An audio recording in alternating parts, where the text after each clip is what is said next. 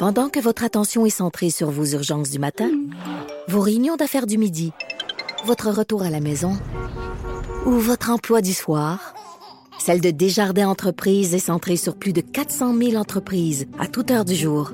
Grâce à notre connaissance des secteurs d'activité et à notre accompagnement spécialisé, nous aidons les entrepreneurs à relever chaque défi pour qu'ils puissent rester centrés sur ce qui compte, le développement de leur entreprise. Et là, euh, justement, on a Master Bugarici au bout du fil, qui est un designer qui se fait un, un point d'honneur, on va dire ça, euh, de faire de la mode éthique et locale. Bonjour, Master. Salut, Jen, comment ça va? Ben, ça va bien, ça, ça, va toujours bien quand je m'insurge contre l'industrie du vêtement, même si j'y participe quand même allègrement. Et là, j'avais envie qu'on rentre tout de suite dans le vif du sujet parce que toi, tu as des opinions sur l'industrie de la mode rapide.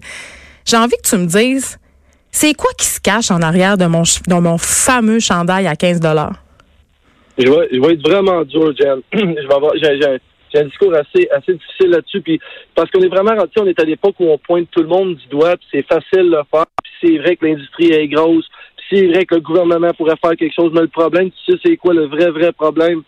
C'est nous c'est toutes nous autres, la société, qui sommes rendus complètement abrutis. On réfléchit plus. Puis tu sais, le gros problème derrière ça, sans pelleter trop de nuages, c'est la fierté. On en a juste plus. On est rendu fier de s'acheter de la cochonnerie pour s'en acheter plus. C'est grave quand on y pense dans un sens au lieu de penser en avoir un peu moins, mais de la qualité. Tu sais, moi, je pense souvent à l'exemple du cordonnier du coin de la rue, là, qui est capable de te ramener tes chaussures que tu t'es peut-être acheté en voyage il y a huit ans en Italie, que tu as payé un bon prix, mais que tu étais donc fier d'acheter des souliers faits en Italie avec un cuir d'Italie. Mais quand ton cordonnier de région te, les répare et donne une autre vie, cette fierté-là, on l'a pu. Elle je, est disparue. Je fais du pouce un peu euh, sur ce que tu me dis, Master, parce que euh, c'est drôle que tu me parles de cordonnerie. Parce que euh, j'ai une paire de bottes, OK, qui est brisée. Et là, je me rends chez dans une bannière de chaussures de Montréal qui offre des services de cordonnerie depuis très, très longtemps. Là. je vais pas nommer l'entreprise, mais c'est vraiment un classique du soulier. Là. Donc, je me rends là et là, à mon grand dame, on m'annonce qu'il n'y a plus de service de cordonnerie parce que le cordonnier a pris sa retraite et qu'il n'y a personne pour prendre sa relève. Oui, exact. Donc, c'est la fierté. Ben, c'est des métiers qui se perdent. C'est complètement fou. Puis on n'a pas besoin de remonter bien loin pour juste, si on parle des machines à coudre, toutes les maisons avaient une machine à coudre seigneur, là. Tout le monde avait ça. Puis il y avait tout le temps quelqu'un qui savait coudre dans une maison. Mais je t'annonce que je sais pas coudre. non, tu sais, tu sais pas coudre, John, mais tu sais quoi? tu as une machine à coudre, tu, poses une patte sur une paire de jeans à l'un de tes enfants, puis essaie-le. Ben, j'aurais peur de me blesser, Master, pour être très honnête. c'est toute cette fierté-là qui, pour moi, est disparue. Qui, on peut, c'est facile, oui, c'est sur les sweatshops, oui, le transport, oui, le gouvernement fait rien parce que ça pourrait être contrôlé, tout ça. Mais ça revient au jeu, le problème. Il faut qu'on se regarde dans le miroir puis qu'on se le dise qu'on est abruti. OK, Il y a attends. personne qui s'assure de plus de 10 de son garde-robe. Tu me parles, tu me parles du jeu, Master. OK, on parle du jeu. Il y a plein, euh, il y a plein d'industries qui ont fait des études sur les, évidemment, les habitudes de consommation des gens. Puis ce qui sort de ces études-là, habituellement, c'est que les gens ils ont beaucoup de bon vouloir. C'est-à-dire que si moi, tu me demandes, c'est sûr que si quelqu'un m'appelle ou une marque me demande, seriez-vous prêt à payer un peu plus cher pour que vos vêtements, ou votre nourriture aussi, hein, ça peut s'appliquer aussi à la bouffe, seriez-vous prêt à payer un petit peu plus cher pour vous procurer des vêtements qui sont locaux, qui sont fabriqués ici, années ici? La plupart des gens répondent oui à ça. Sauf que au moment de passer à la caisse, les bottines suivent pas les babines. C'est ça qui se passe. C'est que on flanche devant le rabais, on flanche devant notre budget. Puis tu sais, quand même là. Euh, toi, Master, tu fabriques bon des vêtements locaux, euh, on doit les payer un peu plus cher. Mettons qu'un chandail ça coûte 125 pièces chez vous là, je dis n'importe quoi, c'est un chiffre comme ça aléatoire. Tu sais, ce qu'on entend quand même, puis moi-même, je me dis ça, c'est que c'est pas tout le monde qui a le moyen de payer ce prix-là. C'est pour ça quand on arrive à la caisse, on fait des choix comme plus qui concernent notre portefeuille que des choix éthiques. Tu sais, j'ai trois enfants, j'ai pas le moyen de leur payer trois chandails à 50 pièces chacun. Ça, je vais me ruiner, là, tu sais. Oui, mais Jen, t'as pas besoin d'avoir un grand, grand bac ou une maîtrise pour savoir compter pour vrai. Tu dois le savoir avec ton chum, là. tu penses, tu sais, t'as pas besoin de payer cher, mais moi, Yvon disait toujours, puis il dit encore, j'ai pas les moyens de m'acheter de la scrap. Écoute bien ça. Yvon, c'est ton père, ça? Oui, c'est Yvon, c'est mon père, c'est un grand sage. C'est très vrai ce qu'il dit. comment le calcul est facile à faire? Si tu payes un peu plus cher pour un vêtement que tu vas mettre 100 fois plus, tu sais, si tu payes seulement avec 10 piastres ton chandail, ton t-shirt Traca, mais tu le mets 7 fois, va être bien, bien bon en maths pour réaliser que tu payes à peu près une pièce la fois que tu le mets. Mais un chandail que tu vas prendre chez moi qui est de grande qualité, de un, ta philosophie, il faut qu'elle change. Il est là le problème. Puis il est là mon problème avec l'article dans l'actualité. On parle pas de la source. Ben, C'est ça le problème. Il faut arrêter que le tiers-monde desserve le deux tiers du monde. Puis en même temps, euh, il y a un truc qui est intéressant dans l'article. On parle euh, parce que tu sais. On parle de notre envie de magasiner. Tu sais, j'en parlais en ouverture. Je disais moi quand le printemps arrive, c'est comme c'est Pavlov, là, c'est Atavik. J'ai envie de m'acheter des nouveaux vêtements parce qu'on m'a mis ça dans la tête. Parce que les compagnies de marketing font excessivement bien leur travail. En même temps, euh, il y a des chercheurs qui ont découvert que le magasinage, ça excite les mêmes zones de plaisir dans le cerveau que la drogue, que celle liée aux dépendances euh, qu'on a aux drogues. Donc, tu sais, il y en a qui disent quand je magasine, j'ai un rush d'adrénaline, je me sens bien. Mais Oui. quand tu reviens chez vous, tu te sens aussi vite que quand t'es parti, tu sais. C'est un bonheur éphémère. D'où l'importance de, si on va à la source, puis on achète des vêtements de qualité, en payant plus cher. Quand tu vas arriver chez vous le soir, ton chandail, même pour les enfants, ça éduque bien. Je le fais avec mes enfants. Ils vont pas jeter le chandail à terre à côté du lit parce qu'il coûte pas cher. Il coûte cher. T'en prends soin. Tu Mm. l'accroches, tu laves pas toutes les fois. Tu fais attention quand tu manges ton spaghetti, tu as un t-shirt blanc qui t'a coûté 60 pièces. Pas un chandail à 8 pièces. Le problème est à la source. On est rendu, excuse-moi, on est rendu débile. Et ce bonheur éphémère-là n'existe pas. C'est prouvé hors de tout doute. C'est un bonheur qui va durer 10 minutes. Moi, je dis tout le temps, on n'aimera pas la maga- le resto, là, mais la théorie du, euh, du jouet, là, quelqu'un tu achètes des menus pour les enfants, puis il donne un jouet avec. Ah, le McDonald's! Trois enfants. Non, mais j'ai trois enfants. Check bien ça. C'est cinq. J'ai trois enfants, puis j'ai deux garçons et une fille. S'il faut qu'ils se trompent de jouet dans le sac, puis qu'ils donnent un jouet de gars à une fille, à ma fille, Ah, c'est le drame, là. dans le camion, puis cinq minutes après, les jouets servent à rien. Eh oui. C'est un bonheur éphémère qui n'existe pas. Ben, c'est cons- nos enfants. Oui, c'est consommé et jeté après usage. Et là, j'ai envie de te demander quelque chose. Puis je sais pas si tu l'as la réponse pour moi, Master, parce que moi, c'est une question que je me pose vraiment beaucoup là, parce que j'aime les vêtements, j'aime bien acheter, puis j'aime la mode. Mais on a vraiment, vraiment, vraiment épousé le modèle du fast fashion là, mondialement. Puis je me demande, ça se peut-tu revenir en arrière? C'est-tu possible? Mais la chaîne, elle va débarquer, Jen, elle va nous péter d'en face dans pas long. Dans pas long, il va y avoir plus de plastique que de poissons dans l'océan. C'est quoi que ça va prendre pour comprendre? C'est quoi ça va prendre? Ça va le prendre. On est rendu là. Là, on est rendu avec des grosses articles dans l'actualité, puis il y a des gens qui se réveillent quand ça fait, puis je suis pas plus fin que personne, mais quand ça fait très longtemps que je suis au courant, il y a beaucoup de gens qui sont au courant de ça. Il s'agit d'encourager notre entrepreneur local et de penser, parce que là, on parle même pas de retombées économiques, on parle juste de la pollution, là.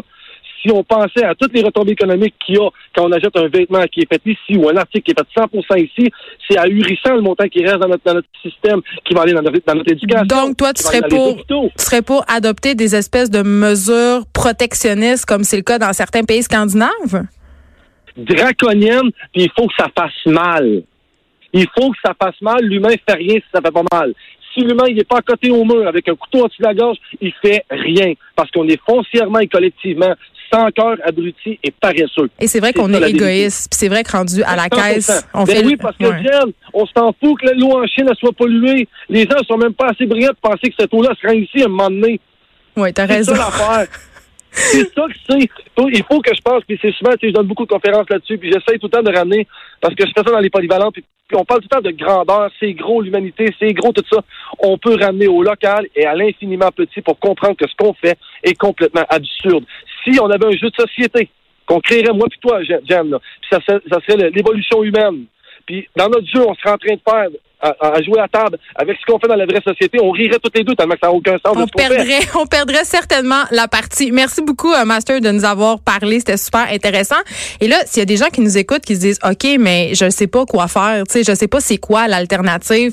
Ben, j'ai un petit, un- ju- juste un, un petit tip pour vous, là. Il y a une compagnie qui est vraiment géniale, euh, parce que ça se peut, euh, être environnemental, aimer les vêtements, puis pas nécessairement avoir les moyens ou envie de se payer des vêtements euh, de designers locaux qui sont souvent vendus à des prix assez exorbitants. Il y a une, y a une, une fille qui s'appelle Catherine Paiement Paradis, euh, qui est l'ancienne en fait rédactrice en chef euh, section société du Clin d'œil. Elle a parti une collection, euh, ou plutôt un magasin en ligne qui s'appelle Deuxième Édition.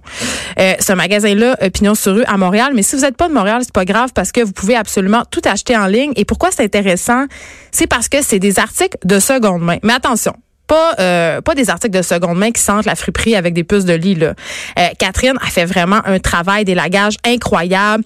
A trie les vêtements. Tous les vêtements sont nettoyés au nettoyage à sec, passés au steamer. C'est vraiment comme acheter des vêtements neufs.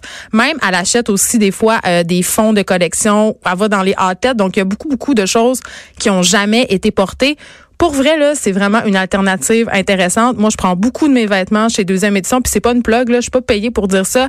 Allez sur son site, deuxièmeédition.com, puis allez voir ça, ça vaut quand même la peine. Cube Radio. Cube Radio, autrement dit. Trudeau, le midi. Et là, on parle, il y a le SCFP qui a demandé la fin du temps supplémentaire obligatoire pour les préposés euh, aux bénéficiaires. Et avant de parler à Yannick Prou, qui est conseiller en fait syndical du SCFP, euh, j'ai envie de dire que même si, euh, bon, c'est quand même une nouvelle qui est liée au Bas-Saint-Laurent, mais ça touche quand même tout le Québec. Et c'est pas juste les préposés aux bénéficiaires. Les heures supplémentaires obligatoires, ça touche plusieurs corps de métier, malheureusement, plusieurs corps de métier qui sont souvent liés au domaine de la santé. On pense entre autres aux infirmières. Bonjour Yannick Prou. Bonjour. Euh, écoutez, vous êtes, vous avez fait une sortie justement pour demander à votre employeur la fin des heures euh, supplémentaires obligatoires. Pourquoi vous demandez ça? Ben, c'est que en principe, les heures supplémentaires obligatoires, ça devrait être une mesure d'exception. Euh, je vous dirais, supposons qu'un accouchement est en cours puis qu'il n'est pas terminé, ben là, on peut comprendre qu'il y y a une urgence, il y a quelque chose à faire. Mais là, dans le réseau de la santé, on a un manque de personnel épouvantable qui fait en sorte que l'exception est devenue la règle. C'est-à-dire qu'on comble le manque de personnel en exigeant du temps supplémentaire et c'est devenu un véritable mode de gestion.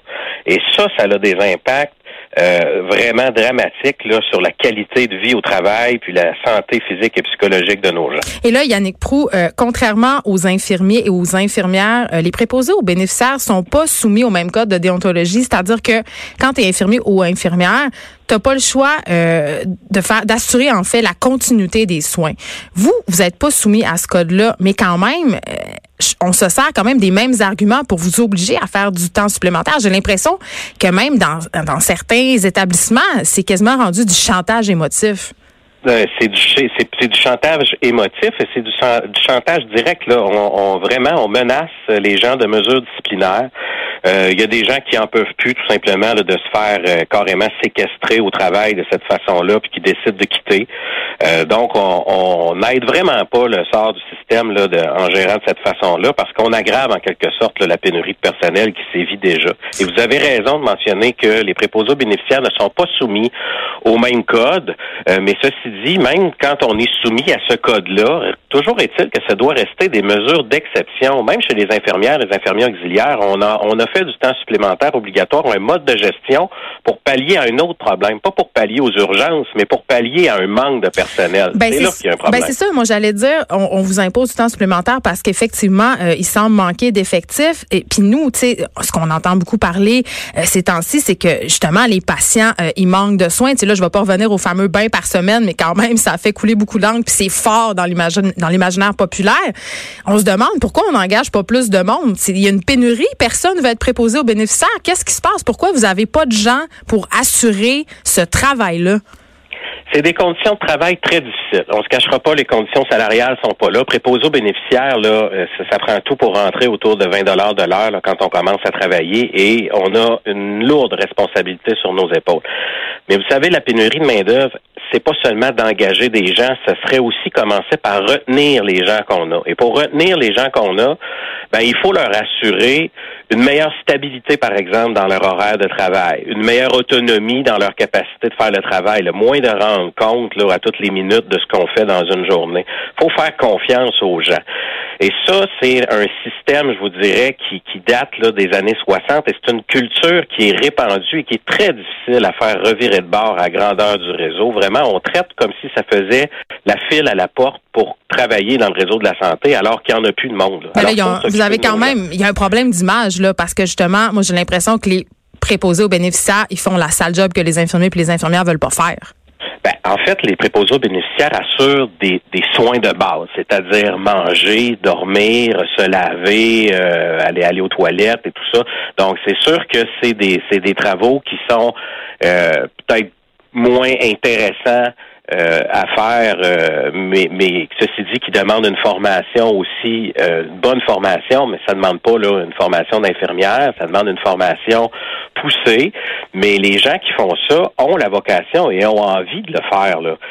sauf que quand on, en plus de ça, on ajoute un environnement qui te donne pas le goût de rester au travail, ben c'est un problème pour les gens qui sont là, mais c'est aussi un problème pour en attirer des nouveaux, parce qu'il y en aurait des gens qui seraient intéressés si ce qu'on garantissait, ce serait euh, de la stabilité dans les horaires de travail, possibilité d'avoir une famille, mais quand on sait qu'on risque de se faire imposer, ou moi je dis carrément, on se fait séquestrer au travail là, par du temps supplémentaire obligatoire, c'est là que ça intéresse pas grand monde. C'est-à-dire que tu rentres, mais tu sais pas à quelle heure tu sors. ben exactement, mais, mais tu sais à quelle heure la garderie, elle, se termine, tu sais à quelle heure les rendez-vous sont, tu sais à quelle heure le conjoint va arriver, tu sais, tu sais tout ça, mais tu sais pas à quelle heure tu vas finir. Donc, c'est extrêmement difficile à concilier. Puis ça crée des, des, des problèmes. Là. Ceux qui ont il y en a qui, qui, peuvent se permettre de quitter, mais il y en a qui ont besoin de leur travail pour vivre, mais ça crée des répercussions psychologiques importantes là, au niveau de la famille. Là. Et là, euh, Yannick Prou, est-ce que vos, votre employeur s'est montré ouvert à vos revendications? Le nôtre, à ce moment-ci, nous dit qu'il gère déjà en mesure d'exception. Malheureusement, c'est pas vrai, c'est quotidien. Mais ce qui nous rassure, c'est qu'il y a des employeurs qui commencent à montrer ça. Le 6 des Laurentides, la semaine passée, a émis une directive claire à l'effet de faire cesser le temps supplémentaire obligatoire comme un mode de remplacement de personnel. La directive était très claire. Dans leur cas, il y avait même du personnel administratif qui était souvent réquisitionné. Euh, moi, je pense qu'il faut vraiment euh, aller dans cette direction-là. Écoutez, je vais vous donner un exemple. Une préposée aux bénéficiaires qui peut pas rentrer travailler parce que mhm. qu'elle a son enfant avec elle, ben, on lui dit amène ton enfant, l'agent ben, administrative va s'en occuper. Je vous le jure, c'est arrivé. Puis on impose à l'agente administrative de s'occuper d'un enfant. C'est n'importe quoi. de l'enfant de préposer. Non, c'est du grand n'importe quoi. Puis ça, on le voit. Et c'est ça, cette situation-là n'est pas la norme. Bien entendu, c'est une situation d'exception, mais qui, qui, qui démontre quand même qu'on a des sérieux problèmes.